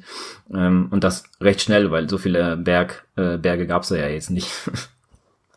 ja, also ist auf jeden Fall, ich meine jetzt aber jetzt auf die Allgemeinheit gesehen, ob du jetzt, keine Ahnung, ähm, aber ja. jetzt, jetzt mal, weil, weil der eine gesagt hat, so, ja, ich kenne keinen, der sich für Tour de France interessiert. Wie viele Leute kennst du denn in deinem Umkreis, die sich die äh, Rad fahren? So in dem, ne? Wenn du das so äh, versuchst umzumünzen. Da sind jetzt auch nicht so viele, sind vielleicht eine Handvoll oder ich meine, gut, du bist ja vielleicht in, der, in so einer in so einer Bubble, wo, wo, wo du einige kennst, aber ähm, jetzt so grundsätzlich äh, dehnt das mal noch bisschen aus auf, auf, ne, auf die Arbeit, auf die Familie und so weiter, ne? Dann, dann relativiert sich das wieder. Ähm, dann sind es gar nicht mehr so viele, die jetzt irgendwie Rad fahren. Ne? Aber ja, also ich meine, Tour de France hat da so ein bisschen ähm, so ein bisschen eigene Gesetze, ne? Und dafür, ich meine, das ist halt ein gutes Management, ne? denn sie schon seit Jahrzehnten fahren. Und ähm, ja, von daher ist das Ding auch erfolgreich. Was natürlich sagen muss, dass momentan, wie Saskia auch schon sagte, äh, viele anfangen Fahrrad zu fahren und sowas. Da könnt ihr euch die Episode jetzt gerade mal einrahmen, wenn ich das jetzt sage, sage ich nur E-Bike sei Dank, weil du einfach auch äh, Menschen damit erreichst, die ähm, ja, vielleicht keinen Bezug zum Fahrradfahren haben und die, die sich dann dadurch, keine Ahnung, Fahrrad kaufen, um auch vielleicht nur dort auf eine Bergetappe zu fahren oder sowas. Ja. Wie viele Leute gibt's denn da, die dann, keine Ahnung, das Stück dann selber abfahren, noch bevor du dann, ähm, äh, bevor die Etappe dann vorbeikommt oder Tag vorher mal hinfahren, einen Campingwagen und dann, dann fährst du halt mal den Berg dann hoch oder sowas. Ähm, weil irgendwann sage ich euch, kommt die Fremdenlegion und dann sagen sie, Bike no, Bike no um, äh, um jetzt nochmal äh, das Thema Tour de France äh, abzuschließen, weil äh, die Zeit drängt. Äh, die nächste Tour de France-Etappe, die läuft schon bereits. ähm, würde ich gerne mal ein äh, Brief eines äh, ein Zuhörers, Brief? ein Brief, eine e ein E-Mail, ja, ein Brief, E-Mail äh, eines Zuhörers ähm, mal vorlesen, der uns hier zwei Fragen ähm, erstellt, ähm, die wir gerne mal hier gemeinsam äh, beantworten äh, können. Und zwar, äh, die E-Mail ist vom Rico. Rico schreibt, Hallo in die Wechselzone. Aufgrund einer verletzungsbedingten Laufpause, welche sich sicherlich noch mehrere Monate hinziehen wird, verlagere ich mein, ge verlagere ich mich gerade auf Radfahren und Schwimmen und wollte deshalb zwei Fragen an euch richten. Äh, erstens Radfahren. Mein, Trek mein Trekkingrad, Trekkingrad ist 13 Jahre alt und deshalb wollte ich es durch ein Gravelbike ersetzen. Aber kein Händler hat Modelle auf Lager. Selbst Cube Stores nicht. Eine Blindbestellung wollte ich eigentlich nicht machen, da ich auch nicht wirklich weiß, was ich genau brauche. Habt ihr dazu Tipps oder wie war es bei euch, da ihr ja auch erst neue Räder gekauft habt? Schwimmen? Frage Nummer zwei. Ich habe bisher nie eine Kraultechnik erlernt und auch mit Brustschwimmen ist es daher eher unsportlich. Eine Suche nach entsprechenden Schwimmkursen war bisher vergeblich. Ich habe nur einen Trainer für 30 Euro die Stunde gefunden. Habt ihr Tipps, Tipps, wie man eine bessere Schwimmtechnik erlernen kann? Danke, mit freundlichen Grüßen, Rico. Beantworte du doch mal die Schwimmfrage erstmal, dann können wir uns über die Räder unterhalten. Äh, die, die, die Schwimmfrage ist ähm, natürlich eine knifflige, ne? weil mhm. ähm, wenn, wenn, wenn die Kraultechnik noch nicht so ähm, sitzt und auch das Brustschwimmen eher unsportlich ist, dann, dann ist es natürlich äh, schwierig. Aber wenn da jetzt tatsächlich in der Nähe irgendwo ein Hallenbad oder überhaupt ein Bad vorhanden ist, ähm, vielleicht gibt's da auch einen Verein, ne? das, das wäre das Beste, oder einfach mal ähm, ja, einfach mal öfter mal, mal reingehen und versuchen, da ein bisschen Kontakt zu suchen zu dem einen oder anderen. Vielleicht gibt's da was, was ich, einen Schwimmer, einen Triathleten, der da regelmäßig trainiert. Oder aber auch ein Bademeister, der, ähm, der einen da so ein bisschen helfen kann. Ähm, natürlich gibt es auch jede Menge YouTube-Videos zu Kraultechnik, zu Brustschwimmtechnik und so, aber es ist schwierig. Ne? Es, ist, es ist wirklich sehr, sehr langwierig und ähm, man kann natürlich versuchen, erstmal die Kraultechnik ne, mit Trockenübungen ähm, so ein bisschen äh, zu erlernen und das Ganze dann mit ins Wasser zu tragen. Aber man muss natürlich wissen, das Ganze ist wirklich eine Sache von Monaten, ne, bis man da wirklich kleine Fortschritte sieht. Ähm, und wenn man, ja, wenn man von Picke auf das, das Kraulschwimmen erlernen will, dann wird's ja halt noch bisschen, bisschen schwieriger. Deshalb, ähm, Rico, mein Tipp wäre einfach mal öfter mal ins Schwimmbad gehen. Ähm, einfach mal gucken, wer ist denn regelmäßig da, ne, kann, kann ich jemanden äh, ansprechen oder ne, wie der Lukas sagt, einfach mal zu dem, zu dem äh, Bademeister gehen, mit denen mal reden, vielleicht kann er einen mal so ein bisschen helfen oder Tipps geben oder, oder jetzt auf jemand verweisen. Ähm, das wäre das wäre so, äh, so mein Tipp ähm, dafür, weil ansonsten ähm, wird's wirklich sehr, äh, ja, sehr lang, sehr öde und, und ähm, da verliert man doch, glaube ich, ganz schnell ähm, irgendwann die Motivation, weil ähm, ja, die, die Schwimmtechnik, Kraultechnik ist, ist natürlich äh, nicht einfach ähm, so von alleine zu erlernen durch YouTube-Videos. Man könnte natürlich auch einen Helfer holen, also ich meine, jetzt kein Helfer, sondern Helfer äh, ja, also so, äh, wie soll ich sagen, etwas, dass man, dass man jetzt nicht untergeht und dass man zum Beispiel sich erstmal auf die Kraultechnik. Äh, ja, natürlich, aber da will ich erst gar nicht mit anfangen, ne, weil dann dann verwirrt man einen erstmal nur, weil das ist, das sind so viele Punkte, aber wirklich so viele, dass du anfangs ähm, einfach so überwältigt bist und das ist schon ganz, das wäre schon wirklich nicht schlecht, wenn da jemand vor Ort wäre, der einen einfach mal so so einen kleinen Leitfaden an die Hand gibt, womit man überhaupt anfangen sollte. Ne, das, ich meine, gut, ein Trainer für 30 Euro die Stunde, ähm, gut, vielleicht sagt man, okay, ich investiere erstmal 30 Euro und in einer Stunde kannst du doch schon mal so paar gute Impulse bekommen, die du einfach versuchst zu, zu vertiefen ne, und immer, immer weiter irgendwie zu verbessern. Aber ich würde dann tatsächlich noch irgendwie äh, äh versuchen, äh, da irgendwo Anschluss zu finden an die Leute, die da regelmäßig kommen. Ne? Und es gibt in jedem Schwimmbad, in jedem Schwimmbad hast du irgendwelche Triathleten, Schwimmer oder, oder Leute, die einfach gut schwimmen können, die regelmäßig da sind. Und es ist ja nicht anders wie beim Laufen oder Radfahren. Man kann die Leute einfach mal ansprechen. Ne? Da, da wird kein eine, ein, ein, äh, äh irgendwie beißen ähm, oder jetzt irgendwie so ne, äh, abweisen, kann ich mir kaum In der Regel helfen, helfen sie auch gern. Also es ist wirklich so, ja, es gibt natürlich definitiv. auch, also ich kenne das ja sagen, auch nicht anders. Lass mich in Ruhe, aber es gibt auch welche, die helfen dir sehr gerne da. Ja, also äh, da, einfach die, mal die lass mich in Ruhe, Leute, die lass mich in Ruhe, Leute, die erkennst du sofort, äh, genau. äh, die brauchst du noch nicht mal anzusprechen, die siehst du, dann siehst du, das, das steht in den Gesicht geschrieben. Ja, einfach mal fragen, nett fragen, vielleicht kann er immer ein paar Tipps geben, sagst du willst gerne anfangen oder sowas, aber ähm, vielleicht nochmal für den Anfang als Tipp, geh doch einfach ins Schwimmbad und äh, ähm, mach deinen Brustschwimmen erstmal und äh, dann kannst du mal ein bisschen gucken währenddessen, ob du vielleicht jemanden ausmachen kannst, der schwimmt. Äh, ja, und dann ähm, ja immer Ja, aber, mein, aber mal tatsächlich wäre mein Tipp, erstmal vielleicht diese 30 Euro tatsächlich mal zu investieren in diesen Trainer, weil ähm, Ja, weil eine Stunde mit einem Trainer, ähm, da kriegst du schon heftig viel Input, ne? Und damit kannst du erstmal eine Zeit lang arbeiten. Also diese 30 mhm. Euro sind, glaube ich, mhm. gut investiert. Man kann sich mal die Frage stellen, wie viel will man denn investieren? Ja, wenn du sagst, du willst jetzt mal 100 Euro investieren da in den Trainer, dann nimmst du halt mal deine drei Stunden. Ich meine, du kannst auch die 30 Euro investieren und dann erstmal einen Monat damit arbeiten und dann nächsten Monat wieder 30 Euro investieren, ne? Ähm, oder vielleicht alle, alle zwei Monate oder so. Aber ja, wie gesagt, nur so ein Tipp. Also so würde ich es machen. Saskia, ja, das würde ich genauso auch sehen, weil gerade äh, wenn man Anfänger ist und gar nicht weiß, wie ist die richtige Technik, hat man von einer Stunde so viel Informationen, die man dann äh, gut selbst verarbeiten kann. Und die Frage ist natürlich, wie kann man sich kontrollieren? Und da unterstützt natürlich regelmäßiges Training, wenn man jemanden von außen hat, der dann nachguckt, der dann sagt, nee, das ist die richtige Richtung oder die falsche Richtung.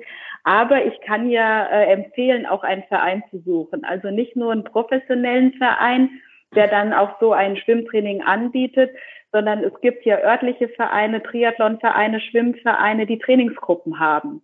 Und zwar für jedes Level. Und äh, das wäre vielleicht auch so mein Tipp. Ich komme ja aus einem Verein, ich bin auch jetzt mit äh, dem Laufen in einem Verein und ich mag das gerne. Ich mag gerne Mannschaftssport, aus dem komme ich ja auch, das bei der Einzelsportart.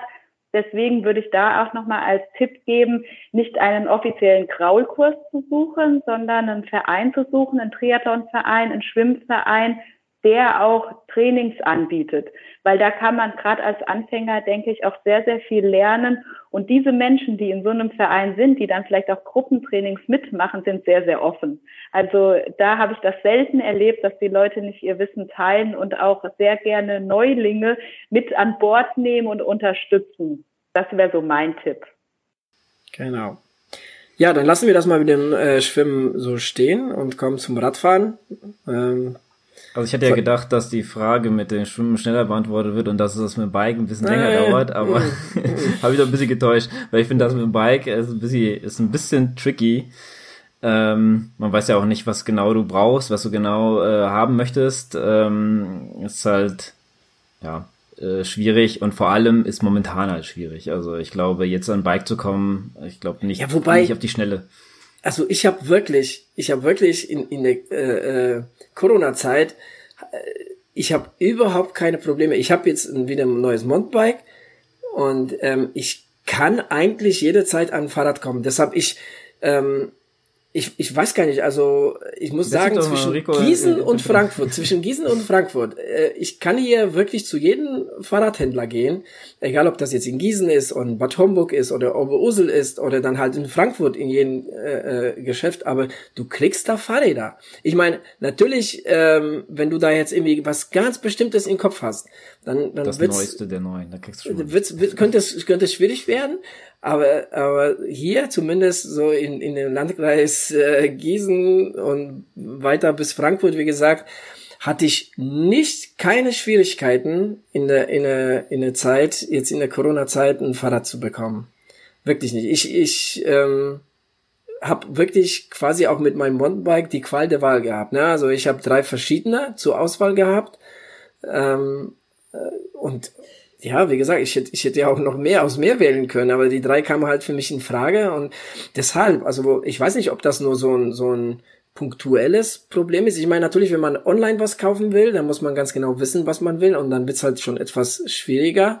Deshalb würde ich immer empfehlen, ähm, vor Ort zu gehen, erstmal das Fahrrad testen, erstmal drauf zu fahren ähm, gucken, ne, wie ist die Sitzposition und so weiter. Wenn du einen guten Fahrradhändler hast, machen sie dir dann direkt auch sowas auch bei mir, vermessen sie dich direkt, stellen das Fahrrad direkt dann auf dich ein und so weiter. Und dann merkst du auch ganz schnell, ne, ob das Rad was für dich ist oder auch nicht. Ne, aber äh, wie gesagt, also das war, das war soweit für mich kein Problem. Die andere Sache, die mir als allererstes bei der bei der Frage, bei der Radfahrfrage ähm, eingefallen ist, ist halt äh, äh, ähm, eBay Kleinanzeigen. Also das, äh, da habe ich zwei Fahrräder jetzt verkauft in den letzten zwei Jahren und ähm, da habe ich öfter mal auch reingeschaut und da kriegst du wirklich super gute Angebote. Ne? Und ähm, ja, also das wäre für mich ähm, quasi so der Tipp, einfach tatsächlich mal nach einem Gebrauchten zu schauen. Ne? Ähm, aber auch da jetzt irgendwie nicht blind kaufen, sondern tatsächlich ne, zu gucken, so aus dem, aus dem, ja, aus der näheren Umgebung, wo man wohnt, äh, mal versuchen, was äh, äh, rauszusuchen, einfach auch mal hinzufahren und, und mal, mal zu fahren, ähm, dass das, das Bike mal auszuprobieren, äh, weil, weil ja, Fahrräder blind zu kaufen ist nie eine gute Idee. Ähm, genau, aber das, das wäre, das wäre so, so halt mein, mein Tipp. Also eBay Kleinanzeigen, da kriegst du wirklich sehr gute äh, Gravel-Bikes, Mountainbikes, Rennräder, was auch immer man, man haben will. Aber das finde ich mega schwierig, wenn man keine Ahnung von Fahrrädern hat, ne? Ja, klar, natürlich sollte man schon so ein bisschen wissen, ne, was, was, was bin ich äh, bereit auszugeben als erstes und zweites, was, was will ich mit dem Bike überhaupt, ne? Er, er schreibt ja hier, dass er sich, ähm, Moment, ähm, er will sich ein Gravelbike kaufen, ne? Okay, dann, dann suche ich einfach mal nach einem Gravelbike in, in, keine Ahnung, ich sag jetzt auf mal, ne, auf mich bezogen, im Gießener äh, Umkreis plus, äh, was weiß ich, 50 Kilometer oder so und, und fahr hin und guck mir das Ding an und, und red mal mit dem Typen und, und ähm, recherchiere mal ein bisschen im Internet über das Bike, ähm, ne, zeigt da so ein bisschen Interesse, äh, weil äh, so einfach ne, so komplett zu blind zu fahren, äh, hinzufahren und, und ähm, ohne zu wissen, ne, was will ich überhaupt und so, ist halt so ein bisschen schwierig, aber wenn man sich im Vorfeld so ein bisschen ne, auseinandersetzt, also die Fahrräder sind ja in der Regel ganz gut beschrieben, da steht ganz genau, was für Komponenten drauf sind und so, und da kann man sich schon mal im Netz äh, ganz gut erkundigen, ne, äh, was das für Teile sind und, und so weiter und, und was das überhaupt für ein Rahmen ist und, und, und einfach mal sich draufsetzen und fahren. Und äh, meiner Erfahrung nach ist, dass du wirklich nach paar Minuten ganz schnell merkst, okay, ist das Bike was für mich oder nicht. Mhm. Genau. Ja, also ich kann eigentlich nur Adrian unterstützen äh, bei seiner Aussage. Und zwar finde ich, das Wichtigste ist, fahr damit. Also musste man rund. Ich habe auch schon mir schon Fahrräder ausgesucht, war vor Ort, hab's gefahren, hab gesagt, nee, das ist ja dann doch nicht. Es war einfach äh, nicht das Richtige für mich, es hat sich ganz falsch angefühlt. Deswegen habe ich mich dann umentschieden.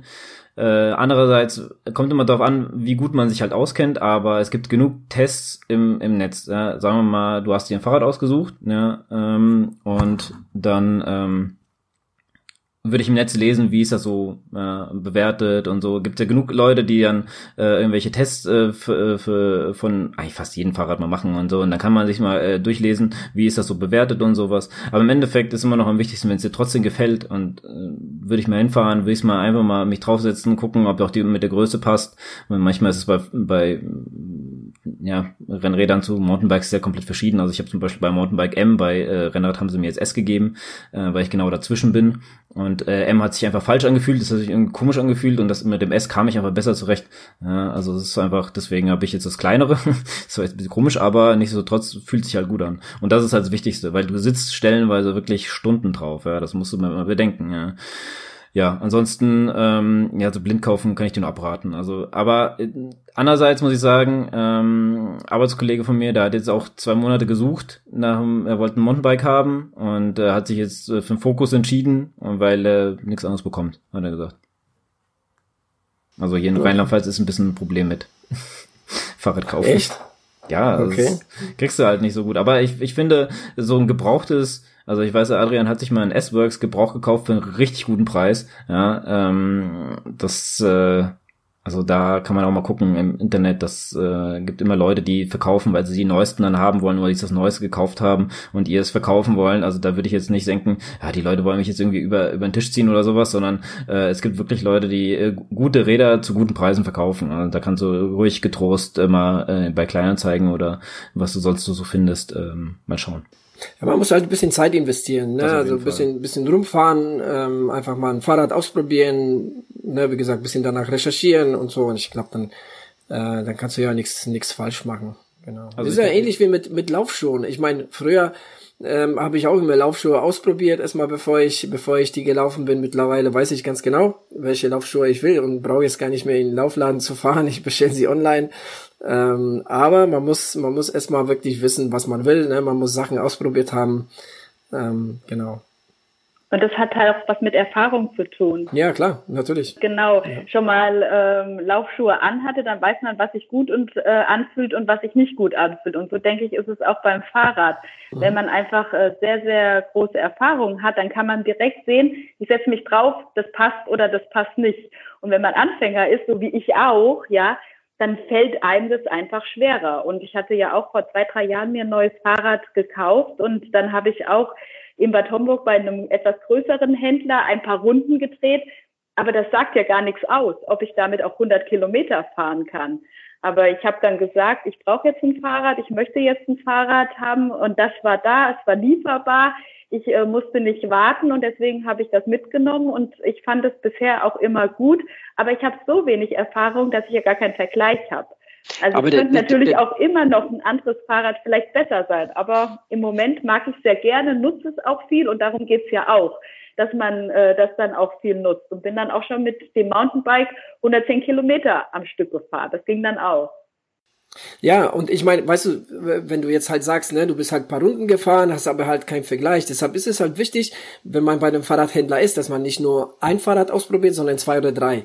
Und dann, dann weißt du ganz genau, okay, also das fühlt sich jetzt mal ganz anders wie das oder oh, das fällt sich jetzt aber ganz nett, ne? Und ähm, man sollte da schon so ein bisschen auf sein eigenes Gefühl vertrauen, ne, wenn du jetzt irgendwie zwei, drei Fahrräder gefahren bist, dann hast, kriegst du da, du, du weißt ganz genau, okay, das fühlt sich jetzt doch ganz nett an, so, oder du, du setzt dich dann auf anderes und denkst dir, oh ne, das, das vorhin, das war viel besser, das fühlt sich jetzt irgendwie viel steifer oder, oder irgendwie sitze ich hier nicht richtig drauf.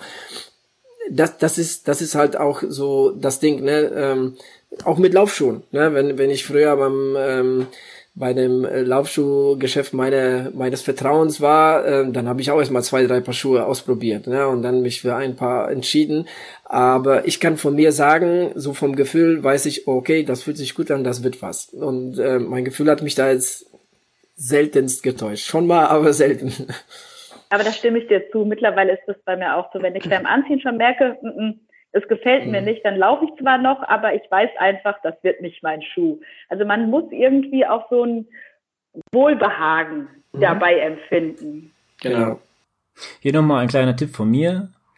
Geht zu kleineren Fahrradhändlern, ja, die nehmen sich auch die Zeit für euch. Wenn sie richtig gut sind, wie beim Adrian, dann dann äh, stellen sie das Fahrrad auch schon richtig ein auf dich, ja, und dann hast du auch ein gutes Gefühl, ja.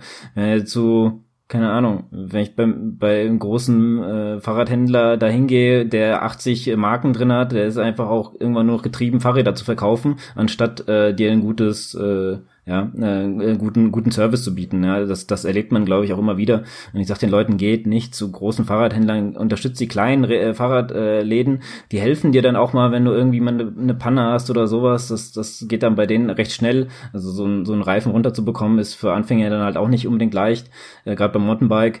Ähm, von daher, äh, ja, wenn du irgendwo in der Nähe, keine Ahnung, einen kleinen Fahrradhändler äh, hast, dann kannst du zu dem mal gehen und der wird dir auch verschiedene Fahrräder mal anbieten, ne? Und der oder ja, ähm, wenn du keine Ahnung, wo du jetzt genau wohnst, aber wenn du bei mir zum Beispiel in der Gegend äh, wohnst, dann würde ich sagen, fahr zu dem Fahrradladen, äh, der die Fahrräder auch baut. Da haben sie die Fachleute und die, die, äh, ja, ähm, werden, ja, das, werden das dir auch eine gute das ist aber nur bei dir so.